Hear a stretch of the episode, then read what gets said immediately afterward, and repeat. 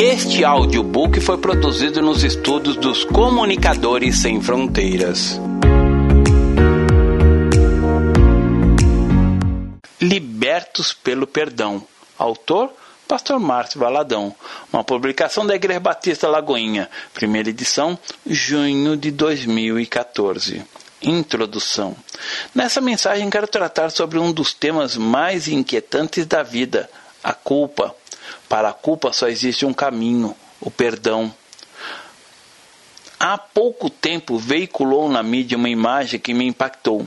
Um jovem do Irã que, numa briga de rua, matou um rapaz de 17 anos e foi condenado à morte. Ao ser conduzido para o enforcamento em praça pública, uma multidão estava ali para assistir ao enforcamento. Na cultura desse país existe algo interessante. Se a mãe da vítima perdoar o assassino, ele pode receber clemência. E foi o que aconteceu nesse caso. No momento em que o condenado por assassinato recebeu o laço da forca, a mãe da vítima se aproximou dele, desferiu-lhe um tapa no rosto e concedeu-lhe perdão. O perdão é um ato de livre graça, um ponto de justiça, em conformidade com os divinos desígnios, um ato perfeito da misericórdia de Deus. É por causa do perdão de Deus que hoje vivemos. A palavra diz que todos pecaram e destituídos estão da glória de Deus. O salário do pecado é a morte. Romanos capítulo 3, verso 23 e Romanos capítulo 6, verso 23. Mas o que Jesus fez?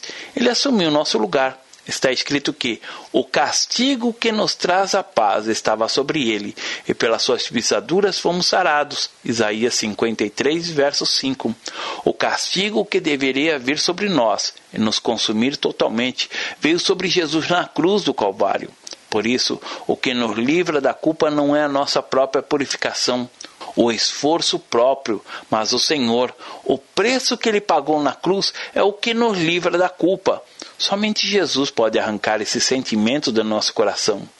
É como uma picada de marimbondo. Esse inseto vai embora, logo que nos pica, mas deixa um ferrão que precisa ser tirado para que a dor passe. Muitas vezes uma pessoa aceita o Senhor, recebe o perdão, mas não consegue tirar o ferrão da culpa. Existem pessoas que não conseguem desfrutar do perdão do Senhor e vivem consumidas pela culpa. Normalmente, os jornais não publicam e muito pouco se ouve dizer sobre a questão do suicídio. Porém, um número relevante de pessoas se mata por causa da culpa. A culpa é um peso tão grande que uma pessoa com esse sentimento pode achar que a única forma de ser livre dela é se matando. Quando alguém vive o sentimento de culpa, não há alegria, sorriso, paz. É da natureza do homem sentir culpa. Ela existe desde o jardim do Éden, quando o homem se rebelou contra Deus. A culpa brotou no coração dele e ele se escondeu de Deus. Veja o texto em Gênesis capítulo 3, verso 8 ao 13, que diz assim: quando ouviram a voz do Senhor Deus, que andava no jardim pela viração do dia, esconderam-se da presença do Senhor Deus. O homem e sua mulher, por entre as árvores do jardim. E chamou o Senhor Deus ao homem e lhe perguntou: Onde estás? Ele respondeu: Ouvi a tua voz no jardim, e porque estavas nu, tive medo e me escondi. Perguntou-lhe Deus: Quem te fez saber que estavas nu? Comestes da árvore de que te ordenei que não comesses? Então disse o homem: A mulher que me deste por esposa, ela me deu da árvore e eu comi. Disse o Senhor Deus à mulher: Que é isso que fizeste? Respondeu a mulher: A serpente me enganou e eu comi. Porém, Deus nunca desistiu do homem. Em cada página da palavra de Deus ele diz: Eu perdoo você, eu amo você, eu lhe ofereço uma nova oportunidade. Fez o Senhor Deus vestimentas de peles para Adão e sua mulher, e os vestiu. Gênesis capítulo 3, verso 21. Esse ato de vestir Adão e Eva foi a provisão divina para restaurar a comunhão entre o homem e seu Criador, e implicou no sacrifício de um animal para suprir a pele necessária. Jamais conseguiremos entender porque Deus escolheu nos amar não temos mérito algum para sermos amados por Ele, mas Ele escolheu nos amar. Em Isaías capítulo 43, verso 25, Deus fala conosco e vemos que muitas vezes não conseguimos perceber toda a beleza de vivermos inculpáveis. Eu, eu mesmo, sou o que apago as tuas transgressões por amor de mim, e dos teus pecados não me lembro. A tradução literal do nome Satanás é acusador. Em todo tempo a natureza dele é nos acusar. Ele não acusa os seus demônios, mas nós somos o alvo de suas acusações. Por causa disso, precisamos sempre proclamar: Eu sou o que a Bíblia diz que eu sou. Não somos aquilo que sentimos, mas o que a palavra de Deus diz que somos.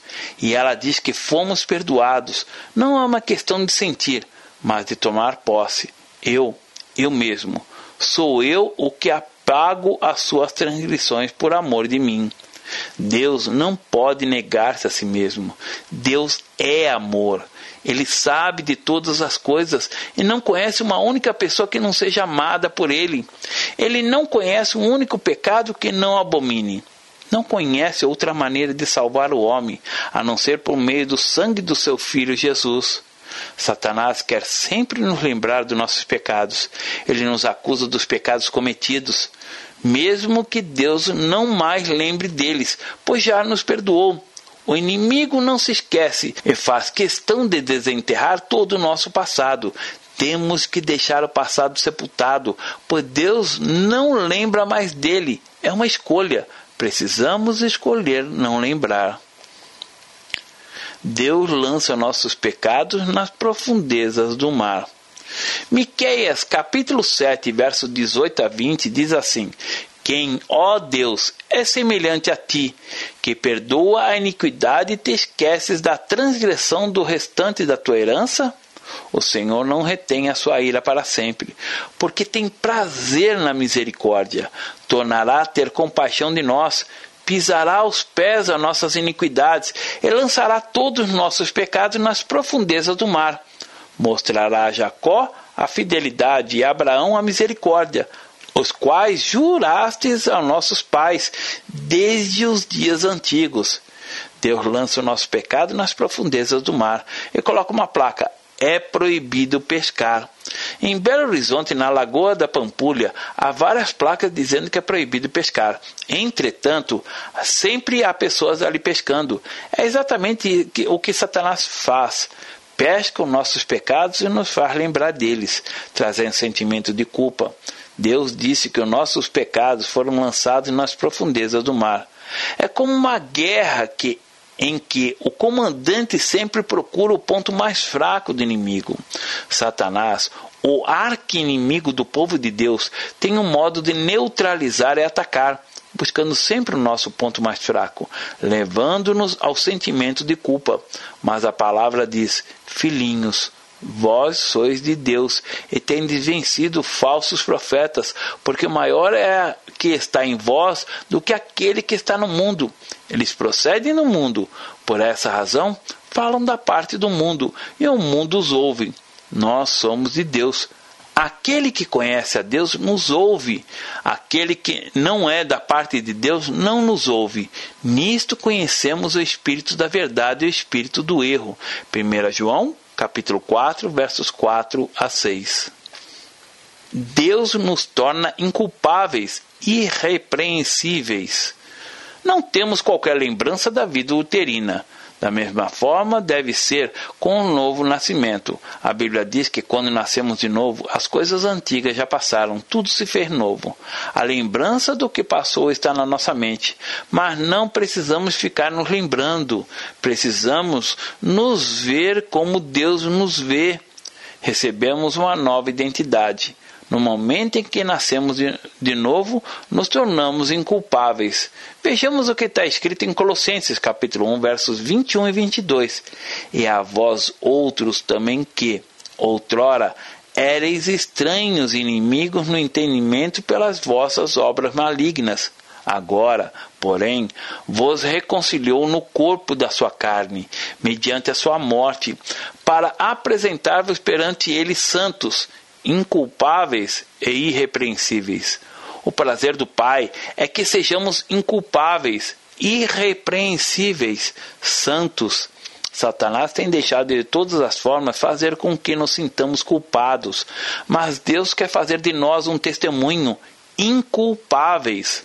O que nos faz inculpáveis não são as nossas virtudes, nem o nosso próprio esforço, mas porque fomos lavados, purificados, cobertos pelo sangue de Jesus, e quando o Pai nos vê, ele vê Cristo em nós. A palavra diz: Cristo em vós, a esperança da glória. Colossenses capítulo 1, verso 27. Paulo dizia: Não sou eu mais quem vive, mas Cristo vive em mim. Gálatas capítulo 2, verso 20. A nossa fé não é uma religião, mas um relacionamento com Cristo, a manifestação da vida dele em nossa vida, como diz o texto em Colossenses capítulo 1, versos 21 e 22, citado acima, de uma forma gloriosa, que possamos tomar posse dessa verdade. Por meio de Jesus fomos feitos justiças de Deus Vemos o que está escrito em 2 Coríntios capítulo 5, versos 18 a 21 assim: Ora, tudo provém de Deus, que nos reconciliou consigo mesmo por meio de Cristo e nos deu o ministério da reconciliação, a saber, que Deus estava em Cristo, reconciliando consigo o mundo, não imputando os homens as suas transgressões, e nos confiou a palavra da reconciliação, de sorte que somos embaixadores em nome de Cristo, como se Deus exortasse por nosso intermédio. Em nome de Cristo, pois, rogamos que vos reconcilieis com Deus. Aquele que não conheceu o pecado, ele o fez pecado por nós, para que, nele, fôssemos feitos justiça de Deus. Enfatizando aquele que não conheceu pecado, que foi tentado em todas as coisas como nós, se fez pecado por nós, para que fôssemos feitos justiça de Deus. Não há nenhuma tentação, e na mesma proporção que tenhamos experimentado que Jesus não tenha também experimentado. A palavra diz que Jesus foi tentado em todas as coisas, da mesma maneira que fomos tentados, mas ele nunca cedeu a nenhuma tentação porque não temos sumo sacerdote que não possa compadecer-se das nossas fraquezas. Antes foi ele tentado em todas as coisas, a nossa semelhança, mas sem pecado. Hebreus capítulo 4, verso 15 e sem nenhum pecado. Ele assumiu na cruz todos os nossos pecados. O pecado que nos traz a paz estava sobre ele. Isaías capítulo 53, verso 5. Ele tomou sobre si como se estivesse esponjando, sugando todos os nossos pecados. Aquele que não conheceu pecado, ele o fez pecado por nós, para que nele fôssemos feitos justiça de Deus. O que isso significa? Ele passou a nos ver como se nunca tivéssemos cometido um único pecado, concedeu-nos o direito a autoridade de podermos comparecer diante de Deus sem nenhum complexo de culpa ou de condenação. A Bíblia registra assim: o meu povo está sendo destruído porque lhe falta o conhecimento. Oséias, capítulo 4, verso 6. O nosso maior inimigo não é o diabo, mas a falta de conhecimento. É não conhecer a verdade de que Cristo tomou sobre si todos os nossos pecados, para que fôssemos feitos justiça de Deus, e assim colocarmos em prática o conhecimento de quem somos em Cristo Jesus. O nosso status é de inculpáveis. Não precisamos viver a síndrome do pecado, culpa, alienação e condenação. Aleluia! Infelizmente, muitas pessoas ainda vivem debaixo da culpa e condenação, justificando suas ações, dizendo que são fracos, é preciso lembrar sempre que maior é aquele que está em nós do que aquele que está no mundo, baseado em 1 João capítulo 4, verso 4. Em Romanos capítulo 8, a partir do verso 31, vemos que Deus nos declarou justos. Jesus morreu, ressuscitou e vive por nós, portanto, não nos condenará. Leiamos que diz assim: Aquele que não poupou seu próprio filho, Antes, por todos nós o entregou. Porventura, não nos dará graciosamente com ele todas as coisas? Quem intentará acusação contra os eleitos de Deus? É Deus quem o justifica. Quem o condenará? É Cristo Jesus quem morreu, ou, antes, quem ressuscitou, o qual está à direita de Deus e também intercede por nós. Quem nos separará do amor de Cristo? Será tribulação, ou angústia, ou perseguição, ou fome, ou nudez, ou perigo, ou espada? Como está escrito: Por amor de ti somos entregues à morte o dia todo, fomos considerados como ovelhas para o matadouro. Em todas essas coisas, porém, somos mais que vencedores, por meio daquele que nos amou. Porque eu estou bem certo de que nem a morte, nem a vida, nem os anjos, nem os principados, nem as coisas do presente, nem do porvir, nem os poderes, nem a altura, nem a profundidade, nem qualquer outra criatura poderá separar-nos do amor de Deus que está em Cristo Jesus, nosso Senhor. Quando vivemos sob o sentimento de culpa, vivemos quebrando nosso re próprio relacionamento com Cristo. Ser livre em Jesus é uma questão de comunhão é viver na graça, viver intensamente tudo o que Deus tem para a nossa vida. Satanás tem se aproveitado da culpa sobre os cristãos que acreditam terem falhado com Deus. Quem vive muito mais na emoção da culpa do que pelo o que a Bíblia diz. Não podemos viver pelo que sentimos, mas pelo que a palavra afirma. Precisamos ter consciência, com ou sem emoção, de que vivemos na presença do Senhor. Jesus disse: Nunca te deixarei, jamais te abandonarei. Hebreus capítulo 13, verso 5. O Espírito Santo é sensível e pode se entristecer. O Espírito Santo nos leva a viver o que a Bíblia diz. Paulo disse em 2 Coríntios capítulo 7, verso 8 e 9 assim: Portanto, ainda que vos tenha contristado com a carta, não me arrependo, embora já me tenha arrependido. Veja que aquela carta vos contristou por breve tempo. Agora me alegro não porque fostes contristados, mas porque fostes contristados para arrependimento, pois fostes contristados segundo Deus, para que, de nossa parte, nenhum dano sofresseis o Espírito Santo pode se entristecer. Por isso, a palavra diz: Não entristeçais o Espírito Santo de Deus. Efésios capítulo 4, verso 30. Como isso pode acontecer? Ao proferir uma palavra dura para o esposo ou para a esposa, ou mesmo diante de uma fechada no trânsito, reagir com um palavrão, a comunhão com o Espírito Santo é quebrada a alegria do Espírito se perde, mas quando temos o Espírito Santo, uma vida em Cristo Jesus, podemos nada ter, mas possuir tudo. Com Deus está o perdão.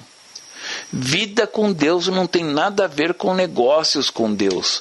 Muitos buscam uma vida com Deus por meio de negócios para suprir a culpa fazem grandes ofertas, crendo que por conta disso a culpa acabará, mas não é assim.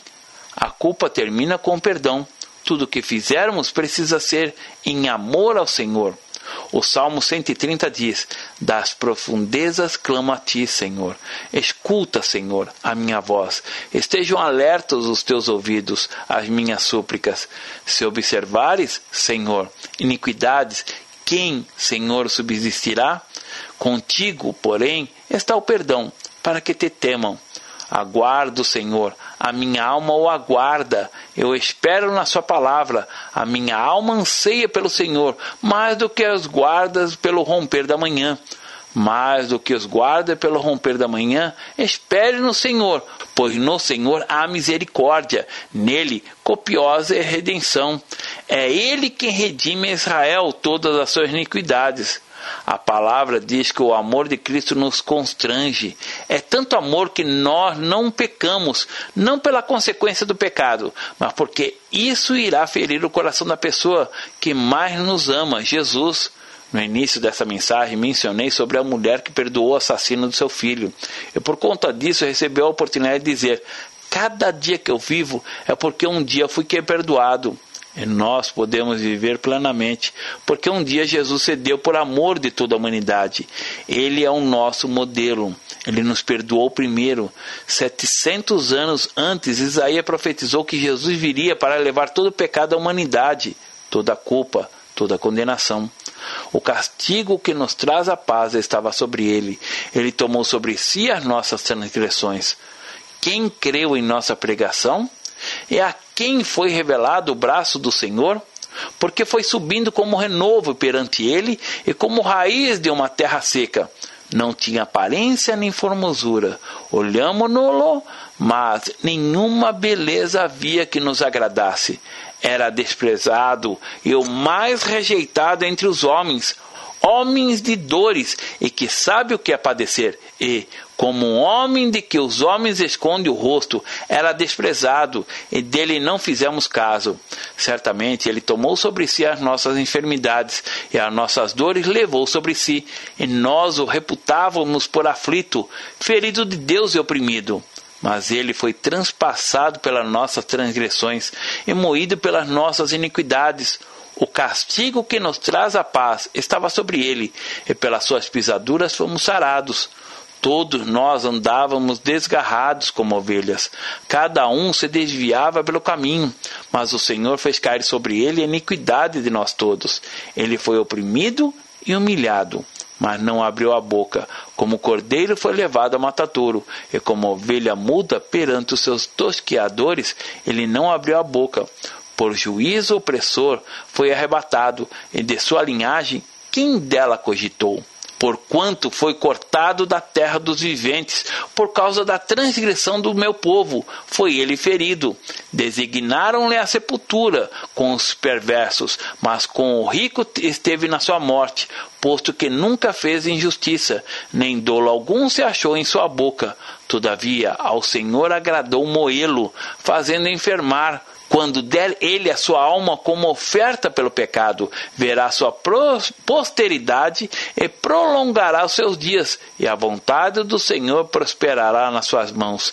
Ele verá o fruto do penoso trabalho de sua alma e ficará satisfeito. O meu servo o justo, com seu conhecimento, justificará muitos, porque as iniquidades deles levará sobre si. Por isso eu lhe darei muitos como a sua parte, e com os poderosos repartirá ele o despojo, porquanto derramou a sua alma na morte. Foi contado com os transgressores, contudo, levou sobre seus pecados de muitos, e pelos transgressores intercedeu. Isaías capítulo 53, verso 1 a 12. O diabo quer nos cegar para que não possamos ver a obra de Jesus na cruz. Por isso, precisamos pregar a palavra, a verdade do Senhor para a nossa vida, reconhecendo tudo que ele fez por nós. Deus nos traz a graça do perdão por meio de Jesus. Satanás é acusador, mas Deus não traz desforra. Ele traz apenas graça e perdão por meio do seu Filho Jesus. Diz a palavra em 1 João capítulo 2, versos 1 e 2 assim: Filhinhos meus, estas coisas vos escrevo para que não pequeis. Se todavia alguém pecar, temos um advogado junto ao Pai, Jesus Cristo justo, e ele é a propiciação pelos nossos pecados, e não somente pelos nossos próprios, mas também pelo de todo o mundo inteiro. Não discutimos religião, pregamos o Evangelho e o Espírito Santo convence as pessoas do pecado. Quando uma pessoa recebe Jesus como Salvador e Senhor, não precisamos dizer a ela o que fazer pois o próprio Espírito Santo a convence. É como se uma luz acendesse e deixasse tudo mais claro, e a pessoa é capaz de discernir as coisas que Deus tem para ela por meio do Espírito Santo. Não precisamos explicar nada. Vamos entender melhor o que está escrito. Se todavia alguém pecar, temos um advogado junto ao Pai, Jesus Cristo justo. Porém, Jesus não há advogado de acusação, mas de defesa. E o argumento dele são as marcas dos cravos em suas mãos. É o sangue da propiciação, como está na palavra. E ele é a propiciação pelos nossos pecados, e não somente pelos nossos próprios, mas ainda pelo do mundo inteiro. Satanás sempre vai procurar o nosso ponto fraco, a culpa, mas quando Jesus morreu na cruz em favor da humanidade, ele levou sobre si toda a culpa e não há mais condenação. Hebreus capítulo 12, versos 1 a 3 diz assim: Portanto, também vós, visto que temos a rodear-nos tão grande nuvem de testemunhas, desembaraçando-nos de todo o peso e do pecado que tenazmente nos assedia, Corramos com perseverança a carreira que nos está proposta, olhando firmemente para o Autor e Consumador da fé, Jesus, o qual, em troca da alegria que lhe estava proposta, suportou a cruz, não fazendo caso de ignomia, e está sentado à destra do trono de Deus. Considerai, pois, atentamente aquele que suportou tamanha oposição dos pecadores contra si mesmo, para que não vos fatigueis desmaiando em vossa alma. Quando Jesus entregou seu espírito na cruz do Calvário, ele disse: Tetelestai, que significa está consumado, está pago. A redenção de toda a humanidade estava paga. Não temos que pagar mais nenhum preço. Jesus pagou tudo. A obra de Jesus na cruz foi completa somos inculpáveis pelo sangue de Cristo.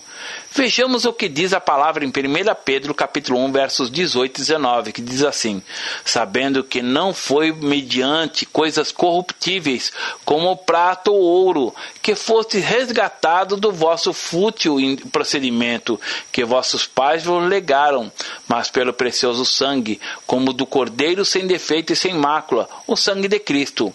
Há pessoas que tomam posse do perdão, mas não desfrutam dele, não pautam a vida pelo que está na palavra de Deus e muitas vezes caminham por aquilo que sentem. Temos aprendido que não podemos caminhar por aquilo que sentimos, mas pelo que a palavra de Deus diz que somos. Em Hebreus capítulo 9, versos 13 e 14 diz assim: Portanto, se o sangue de bodes e touros e a cinza de uma novilha, aspergidos sobre os contaminados, os santificam, quanto à purificação da carne, muito mais o sangue de Cristo, que, pelo Espírito Eterno, a si mesmo se ofereceu sem mácula a Deus, purificará a nossa consciência de obras mortas, para servirmos ao Deus vivo. Precisamos tomar posse dessa palavra, por isso também podemos salvar totalmente os que, por ele se chegam a Deus, vivendo sempre para interceder por eles. Hebreus capítulo 7, verso 25. Querido querida, a salvação em Jesus é completa. A palavra diz que Ele intercede por nós, vivendo sempre para interceder por eles. Ele mesmo disse: Nunca te deixarei, jamais te abandonarei. Hebreus capítulo 13, verso 5. Nossa oração deve ser: Obrigado, Senhor, pois está sempre comigo. O perdão é nos outorgado por causa do sangue de Jesus. Em Gênesis temos a história de José, filho de Jacó e Raquel. Seus irmãos não se perdoavam por tê-lo vendido como escravo, mas José os perdoou e eles puderam desfrutar do perdão, conforme Gênesis a partir do capítulo 37. A culpa é dissipada por meio do perdão. O perdão liberta. Pedro, depois de negar a Jesus, sentiu o peso da culpa. Ele tinha vergonha de olhar para Jesus. No entanto, em vez de correr para o Senhor, ele virava as costas por causa do constrangimento da culpa. Mas dias depois, Jesus, no mar da Galileia, reconstruiu todo o cenário de onde os se conheceram, para que Pedro se lembrasse. Então, Jesus lhe pergunta: Pedro, tu me amas? Ele não acusou Pedro de negá-lo, apenas perguntou-lhe se ele o amava. O amor do Senhor nos constrange. Pedro estava corroído pela culpa, mas a restauração do Senhor na vida dele foi completa. Judas, porém, buscou ajuda no homem, procurou sacerdotes. O resultado foi a morte. Ele se matou por causa da culpa. A culpa pode levar uma pessoa a não amar mais ao Senhor e assim acabar se destruindo. Considerações finais. O perdão do Senhor é pleno, completo. Veja o que diz em Romanos capítulo 8, verso 1. Agora, pois, já nenhuma condenação há para os que estão em Cristo Jesus. A nossa fé está na palavra de Deus, não é baseada em superstição. Não adianta usar a Bíblia como um amuleto, porque a palavra de Deus tem que ser vivida. Eu sou o que a Bíblia diz que eu sou. Eu posso o que a Bíblia diz que eu posso. E eu tenho o que a Bíblia diz que eu tenho. E ela diz que temos graça, que temos o amor do Senhor, que recebemos o perdão por meio de Jesus Cristo e muito mais. Nossa vida é viver com Ele, e para o Senhor somos inculpáveis que possamos tomar posse dessa realidade. Deus abençoe. Pastor Márcio Valadão. Jesus te ama e quer você. Primeiro passo: Deus o ama e tem um plano maravilhoso para a sua vida, porque Deus amou o mundo de tal maneira que deu seu Filho unigênito para todo aquele que nele crê não pereça, mas tenha vida eterna. João capítulo 3, verso 16. Segundo passo, o homem é pecador e está separado de Deus, pois todos pecaram e carecem da glória de Deus. Romanos capítulo 3, verso 23, parte B. Terceiro passo: Jesus é a resposta de Deus para o conflito do homem. Respondeu-lhe Jesus: Eu sou o caminho e a verdade e a vida. Ninguém vem ao Pai senão por mim. João capítulo 14, verso 6. Quarto passo: é preciso receber a Jesus em nosso coração, mas a todos quanto receberam, deu-lhes o poder de serem feitos filhos de Deus, a saber, aos que crerem em seu nome. João capítulo 1, verso 12, parte A. Se com tua boca confessares Jesus como Senhor e em teu coração credes que Deus o ressuscitou dentre os mortos, será salvo. Porque com o coração se crê para a justiça e com a boca se confessa a respeito da salvação. Romanos capítulo 10, verso 9 e 10. Quinto passo. Você gostaria de receber a Cristo em seu coração? Faça essa oração de decisão em voz alta. Senhor Jesus, eu preciso de ti. Confesso-te o meu pecado de estar longe dos teus caminhos. Abra a porta do meu coração e te recebo como meu único Salvador e Senhor. Te agradeço porque me aceita assim como eu sou e perdoa o meu pecado. Eu desejo estar sempre dentro dos teus planos para a minha vida. Amém. Sexto passo: procure uma igreja evangélica próxima à sua casa. Nós estamos reunidos na Igreja Batista da Lagoinha, Rua Manuel Macedo, 360, bairro São Cristóvão, Belo Horizonte, Minas Gerais. Nossa igreja está pronta para lhe acompanhar nesse momento tão importante da sua vida. Nossos principais cultos são realizados aos domingos. Ficaremos felizes com sua visita. Uma publicação da Igreja Batista da Lagoinha, Gerência de Comunicação, www.lagoinha.com.